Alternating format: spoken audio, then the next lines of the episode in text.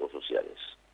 Los jubilados que ganen menos de dos salarios mínimo vital y móvil, es decir, los jubilados en la Casa de la Patagonia que ganen menos de 11 mil pesos, el titular de familia que gane menos de 12 mil, las eh, personas con jefe hogar con discapacidad, los eh, todas las personas que están alcanzadas en los programas sociales nacionales y provinciales, los veteranos de guerra de Malvinas, eh, el personal registrado del servicio doméstico y aquellas personas que tengan el monotributo social.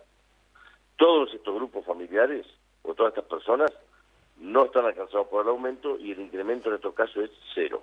Bien. En estos casos es cero. El resto de los usuarios residenciales, el incremento es hasta, de acuerdo al consumo que tenga cada uno, ya hasta un 400%. Esto hablamos del tema... Sí, perdón, dígame.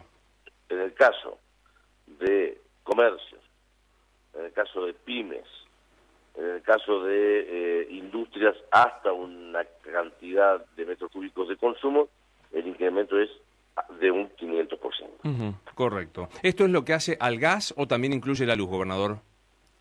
No, en el caso de la Patagonia es gas exclusivamente. Bien, totalmente. Eh, sí, primero que eh, esto tiene que ver con que nuestro país tiene, de acuerdo a la zona, distintas matrices sí, claro. energéticas, ¿no? En el norte o en, el NEA, NOA, este, la electricidad es todo. Y para nosotros al revés, es más, más gas que electricidad. Por eso que las prioridades de los gobernadores fueron distintas en el, en el norte que en el sur. ¿no? Mm. Eh, alguno podría decir, bueno, qué bueno que se puso un tope. Otro podría decir, estamos naturalizando que se aumente un 400%.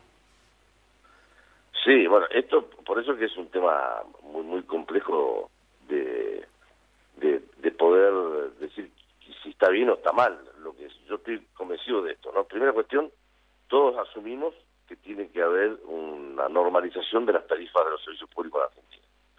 Eh, que no se puede pagar, si estamos gastando 7 dólares el millón de BTU de, gas, no puede recuperar el Estado dos. Claro, claro. ¿Se cortó? Sí, sí. Bueno, vamos a ver si, a ver si lo podemos recuperar. La falla del día.